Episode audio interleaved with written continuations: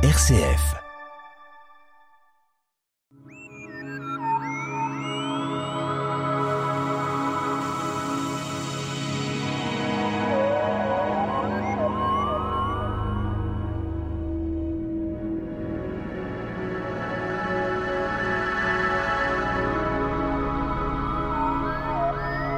En 1905, Newton a théorisé les lois physiques euh, au sujet de la relativité.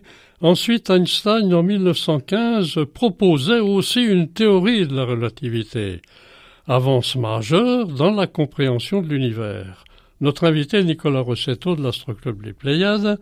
Alors pourquoi mettre Newton en évidence? C'est le plus ancien vis-à-vis d'Einstein. Bonjour Pierre, bonjour à tous. Oui, il est plus ancien qu'Einstein, et pourquoi parler de Newton? Car c'est lui qui a théorisé l'une des lois fondamentales de la physique qui permettent d'expliquer l'attraction entre deux corps de masse donnée, selon euh, finalement un modèle qu'on utilise encore aujourd'hui à l'école et au-delà. Alors bien sûr, quand on regarde ces lois physiques, chacun dans sa particularité avec les dates. Alors Einstein, lui, c'est 250 ans plus tard, on s'aperçoit qu'il propose euh, donc des lois physiques, euh, attraction de deux corps, la grande masse, la vitesse, euh, la lumière évidemment, et autres effets. Oui, Einstein finalement reprend la théorie de Newton en l'améliorant, c'est-à-dire qu'on a observé depuis depuis la fin du, euh, du XVIIe siècle, donc l'époque de Newton, l'évolution des connaissances en physique, l'évolution des connaissances en mathématiques, des outils mathématiques. Euh, on a pu expérimenter des, euh, des failles d'une certaine manière dans la théorie de Newton, donc il a fallu apporter un nouveau regard qui s'est construit au fur et à mesure des siècles, bien sûr, et que Einstein a réussi à conceptualiser au, début du XXe.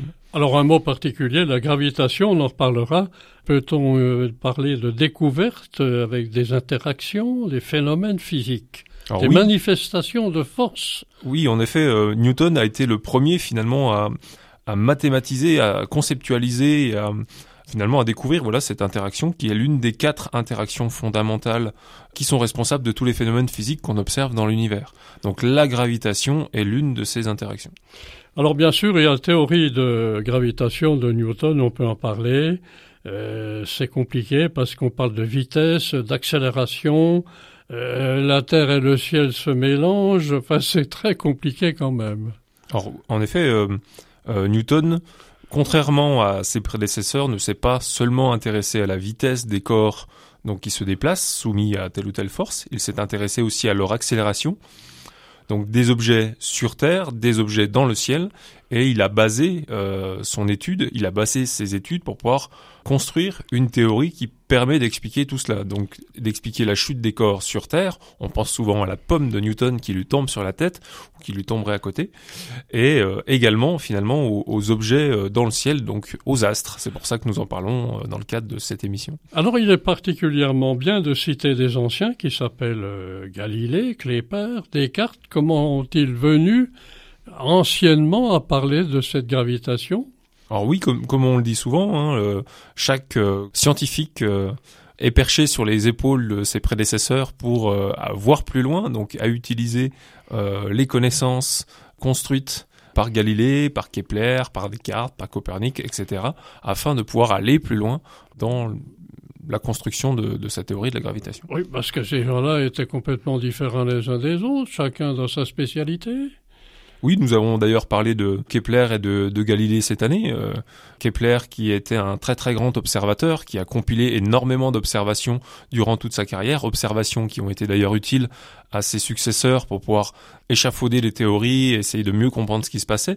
Galilée a été le premier à observer euh, les astres autrement qu'à l'œil nu donc à observer que finalement euh, ce qu'il se passait dans le ciel euh, n'était pas aussi parfait et a construit des théories, des nouvelles théories à partir de ça. Donc euh, Newton s'est inspiré en particulier de ces deux-là pour aller encore plus loin.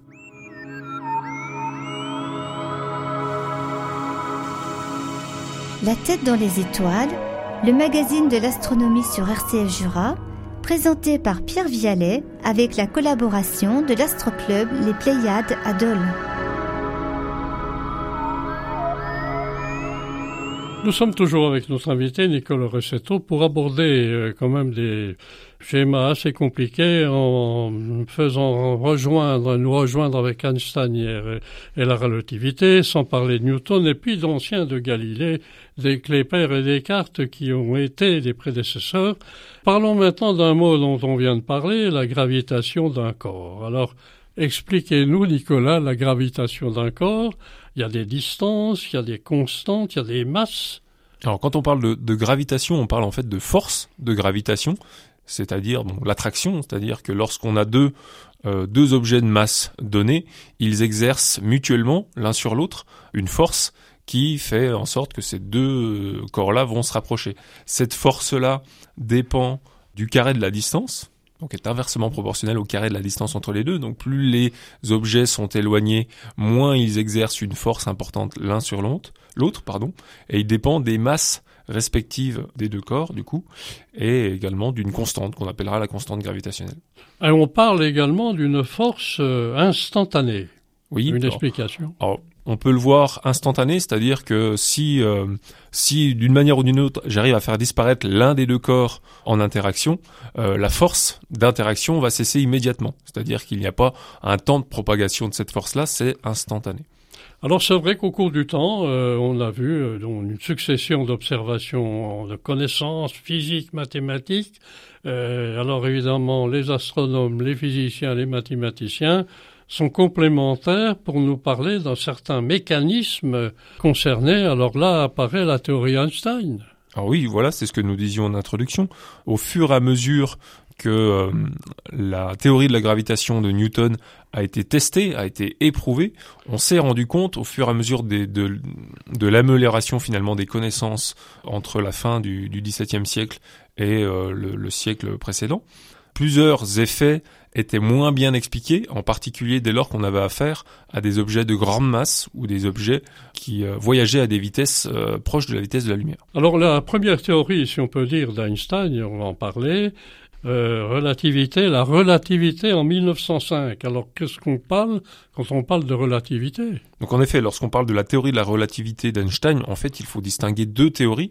La première datant de 1905, qui est appelée la relativité restreinte, qui s'intéressait, qui s'appliquait plutôt à des corps très massifs ou des corps avec des vitesses proches de la vitesse de la lumière, donc justement qui venait essayer de combler euh, les imperfections de la théorie de la gravitation et euh, en une dizaine d'années, il a pu développer euh, la seconde. Alors pourquoi parle-t-on de l'application d'un corps massif également?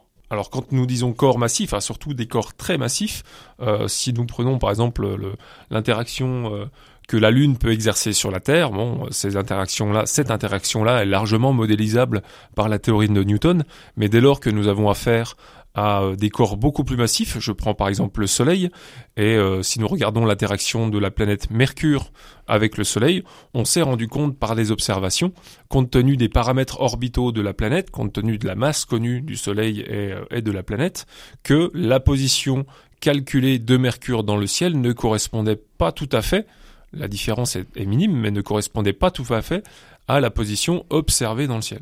Alors bien sûr, on parlait de vitesse proche de la lumière. La lumière est, tout à fait exceptionnellement rapide.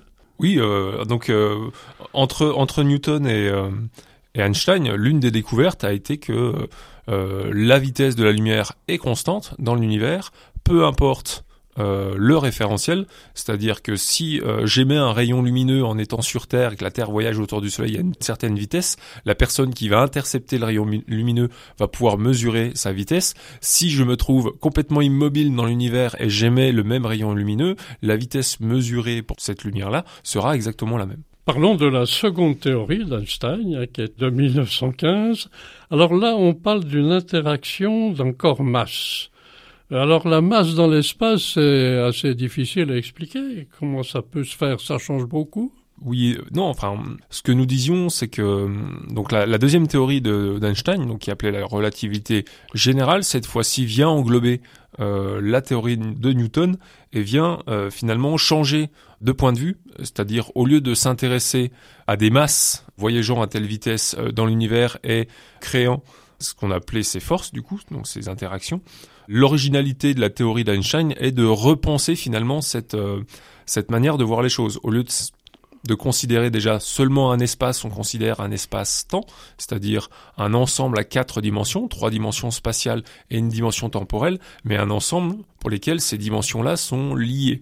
Et dès lors qu'on lie le temps à l'espace, la vitesse euh, des objets va intervenir et si cette vitesse-là est proche de la vitesse de la lumière, les interactions vont en être modifiées.